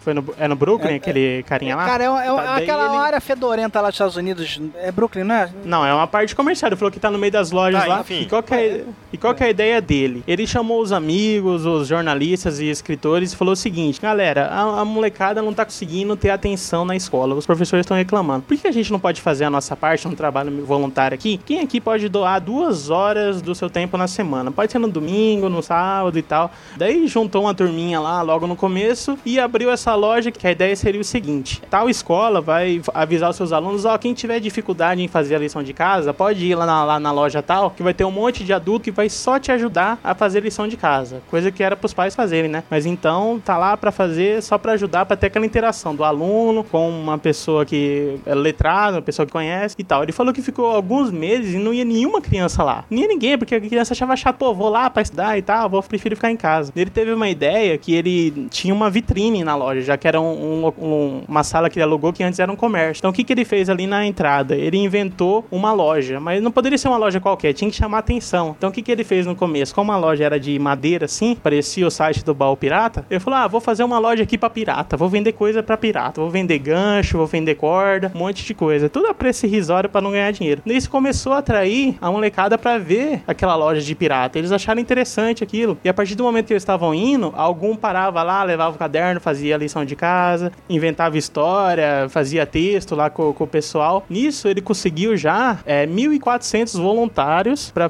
de adultos para ensinar essas crianças. Porque a maioria dos pais das crianças não falavam inglês. Eram crianças é, hispânicas, né, em geral. Então, eles tinham muita dificuldade de aprender a língua a, inglesa mesmo, né?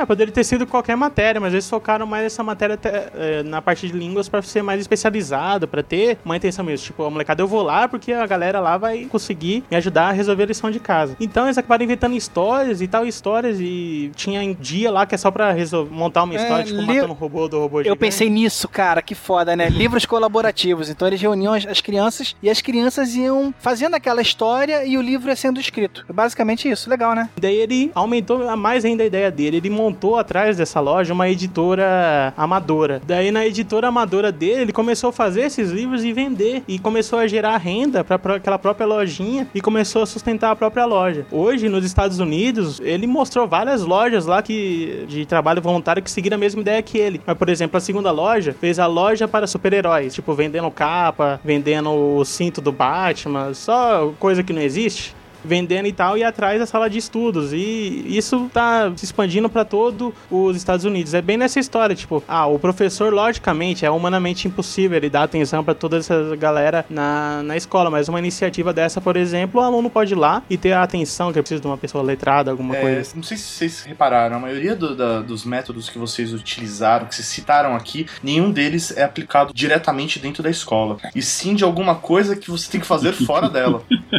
Sei lá, cara. Dentro da escola a gente tem que, que cumprir um, algo que vem de É, cima. então, isso que é complicado. Tu- é, até porque o aluno não tá naquele ambiente forçado, sabe? Naquele ambiente. Porque, pô, você pega uma escola estadual hoje, eu não sei se o, o Wagner e a Márcia já, já deram aula, eu tive a oportunidade de dar aula na Fundação Casa. A diferença entre uma escola estadual hoje, do estado de São Paulo, e a Fundação Casa, a diferença é que a porta não é de madeira, é de metal. Porque é exatamente a mesma estrutura. Mas Não, depende, mas na cara. fundação tem os guardinhas. Sim, sim, também, ficam na porta. Então, é- então assim, é- a estrutura, cara, é exatamente igual. Então você, você não tem gosto de ir pra escola. Agora você dá uma estrutura fora dela pro cara aprender de uma maneira divertida. É um mundo mágico que você gostaria que fosse a escola, mas na verdade você só consegue fora numa, numa posição particular e não estatal. Então é bem complicado isso. Ah, mas só, mas pelo que vem de cima, todas essas iniciativas aqui não, não impediu eles de fazerem, entendeu? Fora do ambiente. Mas fora do ambiente da trabalho. escola, mas fora do ambiente da escola, você não tá entendendo, cara. A partir do momento que ele sai da. Não, da- mas a solução vem de fora, você incorpora aos poucos. A gente tem que sair um pouquinho do tem que ver isso aí e começar a tentar ver como é que a gente faz pra resolver Mas, cara, isso aí. mas existe várias iniciativas dentro de escolas para tentar solucionar isso, entendeu? Ah, não, não vou negar que não. Ah, cada escola tenta, de certo modo, tentar esse problema dos in- interesses dela. Só que ao mesmo tempo que a escola ela tem que criar esse interesse, ao mesmo tempo ela tem que obedecer regras que vêm de cima de pessoas que não estão vivendo a realidade da- do ensino há muito tempo. Entendeu? Então é muito complicado esse conflito de interesse. Ah, eu não, não, não é que eu não quero dar uma aula legal. Às vezes eu não tenho, eu, eu tô atado burocraticamente de conseguir fazer uma aula. Entendeu?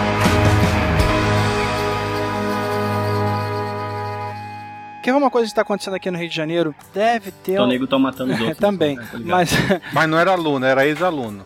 deve ter um ano. É. Alô, educação, educação. Conhecimento, por favor, voltamos à pauta. não, sério, assim, deve ter um ano, um ano e meio, não sei. A- a- os colégios municipais, eles começaram a se preparar para um sistema chamado Educopedia, tá? Onde o, é instalado um projetor na sala de aula e todos os professores ganharam um netbook, o colégio tem acesso à internet, tá? Isso, isso é toda a rede municipal do, do, do Rio de Janeiro. E aí, o professor pode entrar lá, não só o professor, até como vocês estão aqui nesse papo com a gente, os ouvintes também, tá? É educopedia.com.br, esse site vai estar aí no- nos links relacionados da galera, tá? E tem aulas ali, cara, pro ensino fundamental completo, sabe? Aula português, geografia, matemática, enfim, um monte de aula preparada lá, muito legal. E até hoje, pelo menos assim, nos colégios que eu conheço, não está sendo utilizado. Sabe por quê? Os professores, a maioria, é um monte de tia velha que não sabe nem ligar um netbook. Isso. Puta, isso é foda, cara. Não, mas isso tem vários, cara. Isso é tem foda, vários. cara. É, é foda. É que eu tô falando assim, é uma renovação que acontece. Qual que é o problema? Como o que, que tá acontecendo no, pelo menos no estado de São Paulo, que falta professor. O- o- você não tem uma valorização do profissional, independente se é financeiro ou não. É a valorização do profissional. Você não tem, então ninguém quer virar. Então continua ainda as tias velhas, botar entre aspas. E o salário delas é, é o salário delas é maior, porque ela tem mais tempo em carreira e tal. Então, mas não tem a- aquela valorização do professor, cara. Então ainda existe esse problema. Você tem N, N modos de, de tentar melhorar algo, mas você não tem um profissional motivado para tal. E isso aí acontece em várias, não só na educação, como pode ser em empresa e tudo mais. Quando você não tem um funcionário motivado, você, Mas adianta. também não é aquela coisa de, de, de 1990 que você falava que a internet ia mudar tudo e que botava um computador ligado a- a- no, no- telefone e pronto, solucionou o problema. É esse caso aí do que o Jabu citou, do profissional mais velho que não está interessado em progredir. Mas será que ele não está interessado em progredir? Ou ele não teve um treinamento específico para aquilo? Chegou, deram, jogaram o notebook, jogaram a. Disse que tinha aquilo lá, tinha que fazer cadastro e acabou a história. Não teve um treinamento É um pouco evolutivo. de cada. É um, é um a pouco de experiência, cada. É um a experiência que eu tenho, que eu vi, tá? Houve um treinamento. Eu não vou dizer pra você que é o treinamento correto. O melhor sabe? treinamento do mundo. sim. Exato, não é o melhor treinamento, mas também falta a vontade Mas é um desse começo, não, mas falta a cara? vontade desse professor. Ele poderia buscar mais informação, entendeu? Tá, mas esse professor um dia ele vai se aposentar, vai ser reciclado aos poucos. É Toda revolução, toda mudança tem que vir aos poucos e funcional. Nem que for uma sala que, que crie um método novo e que funcione, já tá valendo, porque logo logo mais duas salas vão começar a verificar que aquele método come- funcionou e começar a imitar da forma que ela tem estrutura pra fazer, entendeu? Eu- eu só- o que eu tô querendo tentar falar aqui é que essas novas formas a gente tem que verificar como que a gente pode copiar elas aos pouquinhos para chegar um dia que isso vai ser uma mudança. Como você propriamente citou, quando nasceu a internet, todo mundo falou: ah, é botar o computador lá no telefone e tudo vai se resolver. Não, mas 20 anos depois a internet hoje não é muito prática na nossa vida, ela não é existente. Então, daqui quem sabe daqui a 20 anos esses métodos de educação não vão ser Eu, práticos. eu tava pensando nisso, cara, assim, é, que eu acredito muito, é naquele papo que eu comecei a falar do lance do que os professores dos nossos professores tinham poucas ferramentas, os nossos professores de hoje têm muito mais ferramentas, e essa juventude agora vai ter muito mais ferramentas lá no futuro. Eu acho que a próxima geração, não tô querendo desmerecer vocês, pelo amor de Deus, Mauri, Vag e Márcia, pelo amor de Deus. Ele desmereceu, hein? Puta que eu Que o pariu. mestrado. Essa porra nenhuma. A gente é convidado. Eu falei no começo do programa, vocês não me ouviram, né? Não, mas, Ah, mas eu Isso acredito. eu sempre soube. Só pra alto. É pra É que eu acredito sinceramente, cara. Não, mas eu acredito sinceramente que essa geração que vai lecionar daqui a 20 ou 30 anos, pra essa outra geração, cara, que nasceu já com uma dianteira de internet aí na frente, de informação pra caralho, pra aprender, pra conhecer, pra correr atrás, vai ter ferramentas e vai, vai ser uma outra, um outro tipo de, de, de educação, cara. Vai ser um outro tipo de ensinamento, muito mais completo. Uma coisa que tá sendo falado direto que a gente tá deixando meio passar é que parece que o foco fica muito na questão da educação básica ali, fundamental. Vocês falaram um monte que, ah, também falta interesse do professor, se é querer se dedicar mais ou conseguir a atenção do aluno ou ser mais criativo ou qualquer coisa assim. Só que parece que isso fica só nas escolas, porque eu, pelo menos, tenho visto muito a questão mais de universidade e tal, que tem muito professor e até a faculdade inteira vira referência por acabar tendo uma abordagem assim, sabe? Por exemplo, quando eu fui pra fazer vestibular vestibular e tal, o que eu, eu mais ouvia falar, assim, em curso de comunicação e tal, é que a ECA em São Paulo era, pô, é o tempo, né? Os professores são foda pra caralho, dão um show e fazem e acontece. Mas aí vai tentar entrar numa faculdade dessa, sabe? Que você pega aquelas estaduais, tipo, a, por exemplo, a estadual daqui ou a estadual de São Paulo, é, curso de mecânica, essas coisas assim, que é, eles ensinam a turma enquanto eles constroem, sei lá, helicóptero ou carrinho, que daí os caras levam pra competição e o caralho é quatro. Porra, olha a motivação que os alunos têm. Mas daí volta lá no, na questão da educação fundamental. Vai fazer o cara conseguir entrar numa faculdade dessa. Tipo, quando eu descobri que a faculdade podia ser assim, que, tipo, era diferente do que daquela monotonia do caralho que eu via na escola, foi uma motivação para eu querer fazer parte daquele mundo. Só que, tipo, porra, a escola que eu tava não ajudava, sabe? Tem um, tem um desnível. A discussão que eu acho é que não existe tanto custo, tanto empecilho para a gente tornar, nem que não seja todas, mas grande parte das escolas hoje de forma prática desse jeito, entendeu? Ela ser atrativo para os alunos. Um outro vídeo que eu assisti foi o cara que inventou a tal da escola estúdio, que ele também é muito parecido com o que os IF fazem aqui no Brasil, de ter o ensino técnico, de, de você ensinar o aluno a trabalhar junto com os profissionais e depois passar matéria. Eles trocaram esse sentido. Então são várias iniciativas assim que a gente pode ver e o cara demonstrou que o custo da escola estúdio é menor que uma escola tradicional. Cara, é complicado. Até o, o Jabur comentou que ele acredita que cada vez mais os professores vão ter mais recursos para passar mais coisas para os alunos. Cara, eu tenho uma visão um pouco diferente disso. Eu acho que cada vez mais vai se ensinar menos na sala de aula, vai se ensinar menos na escola. Também acho. Foi mais ou menos isso que eu quis dizer. É o que eu Ah, disse. tá. é, o, o professor ele vai ter condições de fazer o aluno procurar o conhecimento. Foi mais ou É menos isso aí, eu quis dizer. é ET Bilu, procure Entendeu? o conhecimento, mas você pegar. ET Bilu. eu, Busque conhecimento. É, é, é, é cair na mesma, na mesma questão do, do que foi citado aí no começo do podcast em relação à conta. O aluno não sabe fazer a conta. A questão é, hoje, nós apre- aprendemos, pelo método de ensino, até pelas necessidades da ferramenta, que a gente teria que saber de cabeça quanto que é 25 mais 42. A, a partir da- de agora, acho que para essa próxima geração, a gente não vai ensinar a eles a, a saberem de cabeça o que é 25 mais 42, mas sim ensinar como fazer a conta, porque eles vão ter ferramentas para fazer ela, entendeu? No bolso, ele tem no smartphone dele. Ele não precisa saber a data, sei lá, que o Tiradentes ele morreu, ele, mas ele precisa saber quem é o Tiradentes e aonde achar o restante das informações. Então, Entender qual que foi o contexto. O contexto, então. morreu, Por que que aconteceu aquilo? Isso é muito mais interessante. porque o restante das informações ele vai saber onde achar caso ele precise de uma informação mais específica. Informação pontual, né? Ele busca. Ele tem que entender agora qual que é a filosofia, qual que é a interpretação das É isso aí. Então, assim, pra essa geração, a minha visão é que essa geração a gente vai ter que, até pela, pela postura dela, pela característica dessa geração, pela forma como elas estão crescendo, a gente vai ter que trabalhar dessa maneira com eles. Então, cada vez mais as pessoas vão reter menos conhecimento é, específico e muito mais conhecimento geral. A gente vai saber muito mais sobre tudo e muito menos sobre algo específico. Mas então, Mauro, eu realmente concordo contigo, cara. Usando esse exemplo da Educopedia que eu falei aí, você tem uma ideia? Como eu falei, qualquer um pode acessar. sabe? Não é uma parada pra ser acessada só na sala de aula. Eu, eu fico pensando, sabe, que porra, agora eu tô com um sobrinho afilhado, em breve eu vou estar com um filho. Talvez eu seja meio chato fazendo isso, mas eu acho maneiro eu estar em casa de repente e sentar com meu filho aqui no colo. Olha só, vamos dar uma olhada aqui, por que, que os planetas é, rodeiam o Sol? E entrar na Educopédia pra mostrar. Pra quando ele chegar na sala de aula, ele já ter o conhecimento, ele já saber que, porra, eu posso procurar isso, entendeu? É mais ou menos por aí que eu quis dizer. E eu acho que, que isso, de certa forma, eleva a criatividade da criança também. Você tocou num ponto fundamental aí que eu acho que todo mundo tem que fazer: interferir na educação. A comunidade, ah, em geral, tem que interferir na educação do- das escolas, sabe? Tem que sugerir.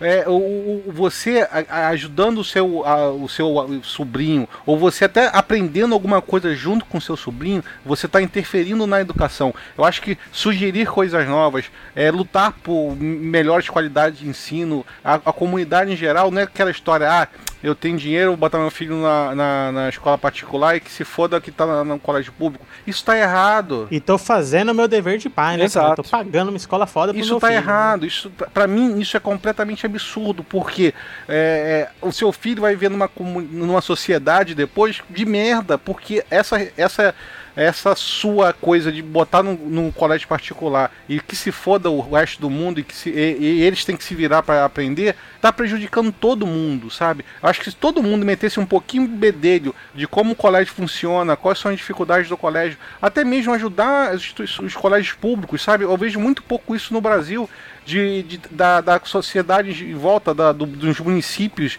do, da, das, dos bairros, ajudarem um colégio público, sabe? E, poxa, é uma coisa tão fácil de se fazer, né, cara? Ô, Júnior, quer ver? Ó, pensa no seguinte.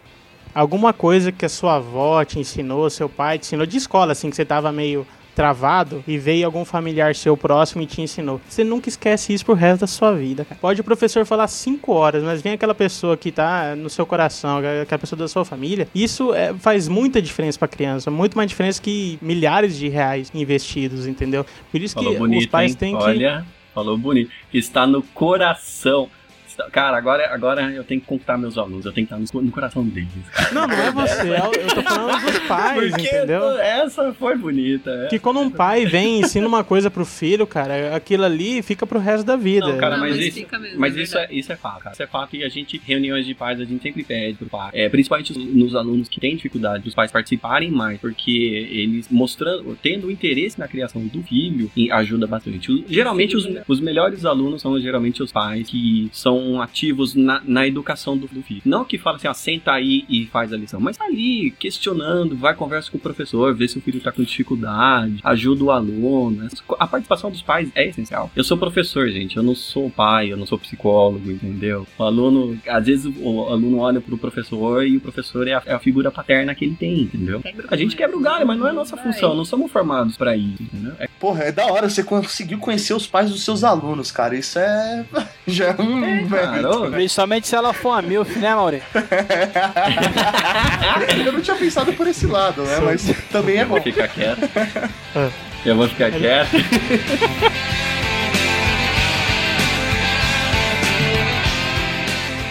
A parte que, que o Jabor tinha citado lá da Escola Mata Criatividade, e também de uma outra palestra do cara criticando bastante o grande foco que as escolas de vez em quando têm para matérias científicas, como línguas, matemática, cálculo, e às vezes dá é, pouca atenção para matérias criativas, né? Artes, música, cultura. Porque assim, é uma visão pessoal minha, eu acho que tem que dar é, a importância no- mais ou menos no mesmo sentido. Porque você também, se você não for uma pessoa criativa, se você não tiver o dom para fazer aquela arte, se você não tiver aquele estoque de conhecimento científico, você vai ser um Zé Bunda, que você não, não vai ter conhecimento para crescer, para ampliar o seu, o seu Então, pensamento, mas aí né? no caso, as E ao mesmo escolas, elas- tempo, Ah, Quando des- você não dá desculpa. atenção pra matéria criativa, você pode perder com um cara que é um gênio, o cara que tem o, o dom daquela arte, que são as pessoas que ficam pra toda a história, como sendo conhecidas. O exemplo que ele deu lá, a bailarina que ajudou o Andrew Lloyd Webber lá a fazer os musicais da Broadway, que ela tinha, parecia que ela tinha dificuldade de aprender, mas na verdade ela era uma dançarina. Então, entendeu? mas é porque que o mundo poderia perder algo a assim. arte não ajuda a passar no vestibular, cara. Exato. Exatamente, entendeu? É, a escola, novamente a covardia do pai, né? a escola ela tem que atender a demanda que, que é exigida dela. Se fosse exigido mais músico, com certeza. É, por isso que eu- a, a- a mudança tem que partir da demanda, concordo totalmente. Os pais exigir mais da escola dessa parte criativa, de dar uma- uma- pelo menos uma atenção mais ou menos pareada, né? Que existia atenção pra matéria criativa. Mas não necessariamente da escola, ela tem que exigir do, do governo, porque, vamos falar no caso do ensino público, é o governo que define mais ou menos boa parte do que as escolas vão trabalhar. Agora, a partir do momento que a sociedade mostra, ó, a gente não quer é, um ensino voltado pro vestibular, que o cara tem que saber aquilo, passou no vestibular ele não lembra É mais. mesmo. Eu quero que o meu filho aprenda algo pra vida, arte, o que for. A partir do momento que a sociedade pede isso, as escolas. Não, e né? assim, a, a arte ela pode ser usada também é, como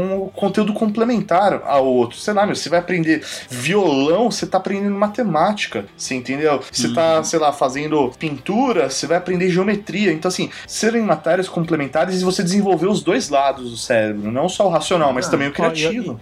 E olha só, Maurício, aí chega no, no outro ponto aqui da pauta, porque você usar a criatividade para resolver problemas científicos, né? Porque às vezes com criatividade você resolve um problema matemático, problema de biologia. Você fa- fazendo essa, é, essa associação de uma forma de pensamento para outra. Porque, por exemplo, o tópico aqui, se a matemática precisa de maquiagem. Porque a- o problema que o cara apresentou lá, que hoje o sistema de ensinar matemática você apresenta um problema antes de apresentar a dedução daquele problema. Como é que você pensa para resolver aquele problema? Ele te dá lá um problema, você usa essa fórmula, você você resolve e tal. E a solução é levar o aluno a buscar querer resolver o problema. Ou seja, ele apresenta aquele negócio lá, mas o aluno quer, puxa, eu preciso resolver aquilo. Aquilo é importante que eu resolva, aquilo é importante para alguém que eu resolva e não só para eu tirar a nota aqui. E daí criar a dedução. Ele deu, deu um exemplo lá de um, num desenho cheio de fórmulas lá que se for ver tem todas as informações para o cara resolver aquele numa figura só. Mas ele falou: e se eu fizesse isso, mostrasse primeiro lá é, uma montanha para o que o pessoal desce de esqui e depois eu mostrar qual que é o problema desse carinha aqui que ele quer saber qual que é a distância até lá embaixo. E depois eu vir com as fórmulas. Se não é essa a forma que a gente tem que ensinar matemática, ou seja, usando a criatividade, botando para o moleque primeiro. E aí, como é que você resolveria tal problema, né? Jogando para o moleque pensar e não jogar a fórmula logo no começo para ele resolver. Não ser só uma, uma aquela coisa de usar a fórmula, né, Esquilo? É o cara olhar e pensar, pô, por que, que eu tenho que saber isso? Por que, que eu preciso? Por que, que eu quero fazer isso? Botar o moleque no problema, entendeu? Como é que você faria para descer? Deixa, deixa eu voltar nessa parte de artes aí que eu queria saber dos professores, se vocês sabem mais ou menos como está funcionando hoje em dia. Porque na, na minha época de ensino, primeira coisa que me mataram foi. Eu, eu fui uma das últimas turmas que teve estudos sociais. O teu balé? Não, te- teve estudos Ah, que era sociais, né?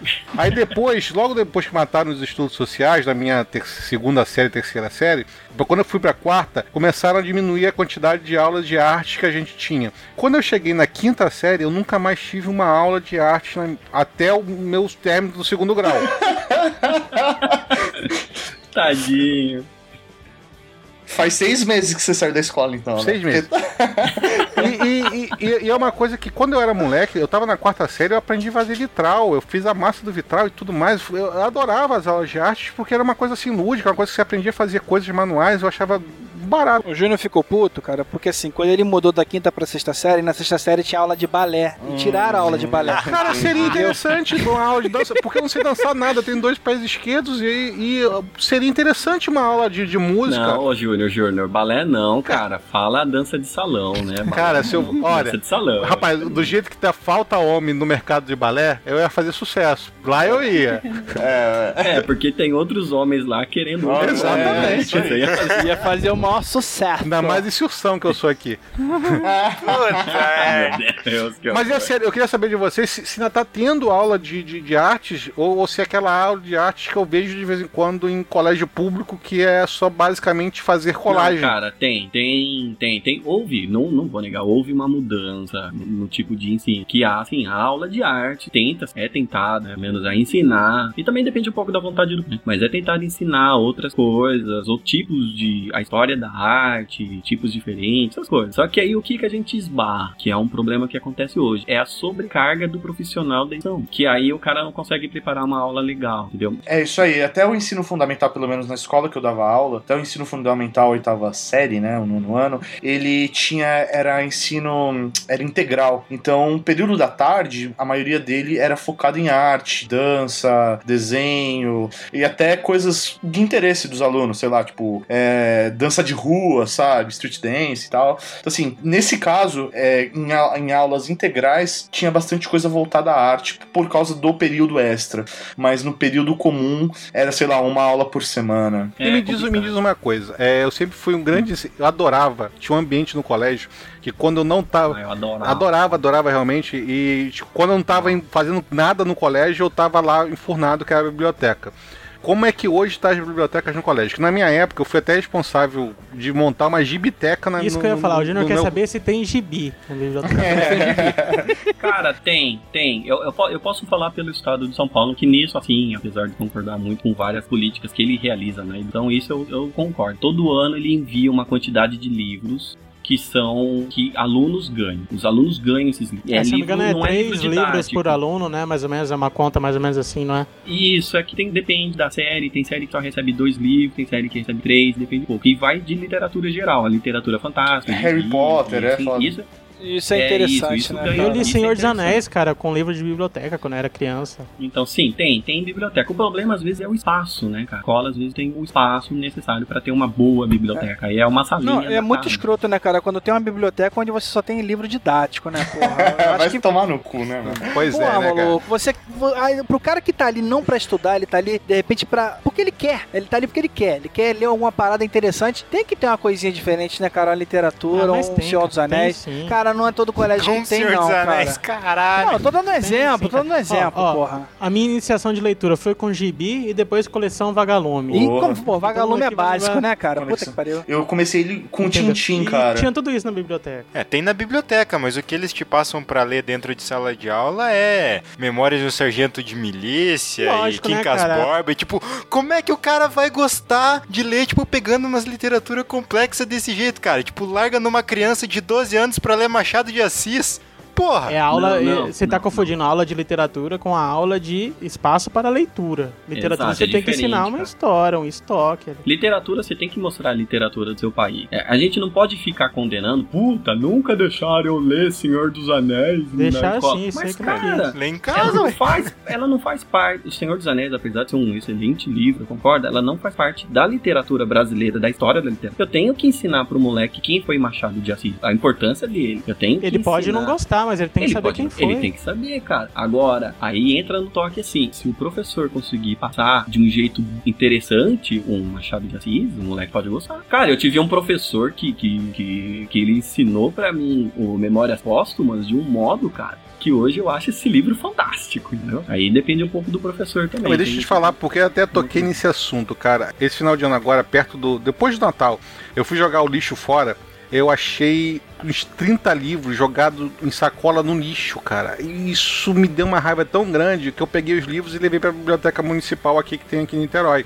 Ah, mas isso foi legal. Isso Foi, interessante. e eu, eu acho que a pessoa que quer, quer jogar um livro fora, ok, cara, vai na biblioteca e dá lá. Ele pode ser velho, ele pode estar gasto, ele pode estar isso, mas vai, vai trazer o conhecimento, vai trazer a felicidade de alguém, cara. O que- Porque um livro é uma felici- felicidade, saca? Você aprender uma história nova, você entender algum assunto novo. Então eu acho que se você tá ouvindo isso, se você tem uma sua biblioteca lá, ou não tem mais espaço pra fazer alguma coisa, dá esse livro pra alguém, ou leva pra uma biblioteca do colégio, ou leva pra pra biblioteca municipal se estiver na sua cidade. Cara, não joga um livro fora, pelo amor de Deus, um livro em bom estado, jogar fora porque não tem mais espaço ou porque tá velho, é uma maldade absurda, cara. Me doeu o coração realmente. Ô, Júnior, e você que é do Rio, tem uma iniciativa que eu vi o cara dando entrevista no Jô Soares. Biblioteca dos ônibus. Eu não lembro exatamente como que é o operacional dele, mas é que ele pega livro, tipo, da sua casa, tem um monte, e entrega pra uma pessoa, com a pessoa tendo o compromisso de passar aquele livro pra outra pessoa. E tanto que o teste que ele fez é botar um livro parado assim no banco de ônibus e fica- o cara fica olhando meia hora assim, se pega, não pega, acabou que ele pegou. É tipo, é você passar mais um livro pra outra pessoa, nem que ela for pra ler as 10 primeiras páginas do livro e não conseguir ler mais, já tá valendo. E, e eu, eu acho que é isso. Você chegar e quer ajudar alguma alguém, fazer uma caridade a alguém, dá um livro pra alguém, cara. Um livro modifica a pessoa, modifica até a forma de pensar de vez em quando. E até mesmo uma literatura fantástica como O Senhor dos Anéis traz coisas pra você usar, aplicar na sua vida, sabe? Eu sei lá, cara. Eu sou Ah, meio cara, vai, tenho- vai despertar o interesse pra outras coisas também. Sim, isso aí. Eu acho então, se for jogar livro, pelo amor de Deus, não jogue livro fora, leva pra biblioteca. Joga no quintal do Júnior. Ou isso, cara, mas Virginia briga comigo que eu acumulo tudo.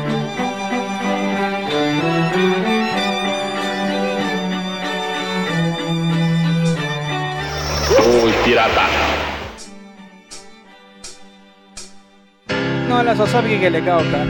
Senta com seu filho, com seu sobrinho, sabe? E, porra, bota uma programação maneira. Não, não deixa ele vendo galinha pintadinha o dia inteiro. Não... Pelo amor de Deus, acabem com esta merda. Puta que pariu. Porra, cara, você não né, sabe cara? o quanto isso salva a vida dos pais. É, qual é o nome daquela porra? A turma do, sei lá, do- da esquina, não? Aquele bichinho azul que é o Pablo lá também, é o. Backyard. Puta que pariu, cara. Não deixa seu filho ver isso, não, entendeu? Ó, graças a Deus nós matamos os Teletubbies. Vamos matar os outros agora.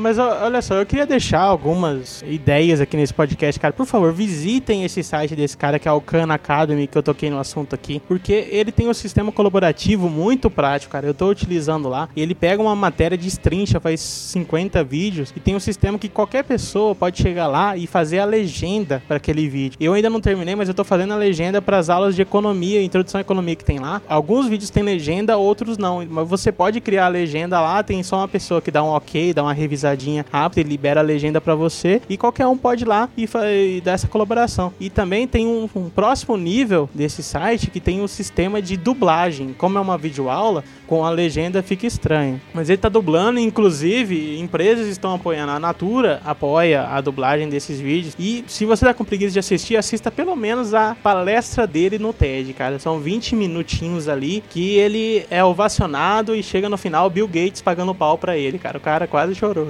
Esquilo chorou pelo cara. Você quase chorou também, cara. Não, não, eu, eu quase chorei, sabe outra coisa? Tem uma parada de coach lá. Você pode ser um tutor de algum aluno que tá lá. Você pode ser o tutor do seu sobrinho, tutor do seu filho. Já pensou, seu filho tá com dificuldade de matemática e você tá no trabalho, você não consegue fazer com ele, mas ele tá lá resolvendo o exercício, mas você pode acessar a internet e ser o tutor dele enquanto ele tá em casa resolvendo um exercício de matemática. Olha só que a tecnologia tá trazendo pra gente, cara. É de bater palma. Ok. Bate palma, Mauri. Bate palma. tá bom então, né? Mauro, alguma coisa que o senhor gostaria de acrescentar? Cara, acho que é só mensagem final mesmo, sabe? É, acho que a educação ela é determinante, ela é necessária. É, eu, como professor, é que na verdade eu não gosto de me colocar como professor só, mas sim como educador, porque é, é, acho que é mais do que isso, sabe? Mais do que estar numa sala de aula. Às vezes é você passar conhecimentos além daquilo, da, da matéria, daquilo que está no, no conteúdo programático. Então, é, valorizem os professores que passaram pela vida de vocês, valorizem os professores que vocês vão encontrar aí pelo, pela frente e, meu, passem conhecimento pra frente e acho que é, é o ideal para que a gente consiga construir uma sociedade melhor, independente de uma estrutura educacional, mas sim aquelas pessoas que estão à nossa volta já é o suficiente para conseguir evoluir cada vez mais a nossa sociedade. Legal, legal. Vag, Márcia. O Tato, olha, o Tato. Aí, ó, tá vendo? Não, o professor Mauri falou bonito, falou bonito. É isso aí, assim no que ele falou. Falou bonito, respeito, principalmente respeito ao professor, cara. Você não sabe as É dificuldades. foda. Cara, eu acho que foi a mensagem, pelo menos a gente falar sobre educação, discutir sobre educação, pensar se a educação que seu filho vai ter agora é a melhor para ele. Eu acho que é isso, interferir pessoalmente, nem que seja pelo menos num microcosmo, sabe? Na sua família e, e com seus amigos. Tenta, tenta difundir essa palavra. Eu acho que a interferência da sociedade na educação é fundamental. Ah, Eu, eu diria que antes de você se preocupar e se, se importar ou se dedicar com o que a, com a que a sociedade, com o que o sistema te propõe, é não, não abandonar a criança só pro sistema. É se empenhar em tentar ensinar ou reforçar o que ela aprende em casa, sabe? Não deixar só por conta da escola. E eu queria fechar só com os dois centavinhos do economista aqui. Se não for pelo lado social, pelo lado do fraternalismo, de você ajudar um estudante, ajude pelo lado econômico, porque as crianças de hoje serão os adultos que cuidarão da sua aposentadoria. Seu capitalista. Ou trocarão suas fraldas no asilo, né, cara? Como um bom economista, né? Fazer o quê, né? É, bom, galera, assim, a gente vai deixar todos os links aí disponíveis. Ou pelo menos vamos tentar, né? Aí no post. Dá uma olhada aí nesses documentários que a gente vai sugerir. Alguma coisa que mais que a gente não comentou aí, de repente pode ter no comentário. Dá uma olhadinha no site, baupirata.com. E se você acha que tem alguma, alguma dica legal, algum sistema diferente que você viu de educação num determinado país, algum documentário, complemente aí, porque a gente vai sempre falar lá no Papo Pirata, né, galera? Isso aí. O que vai ter é vídeo no post dessa vez, hein? Uma coleção. Quero ver lembrar de botar todos.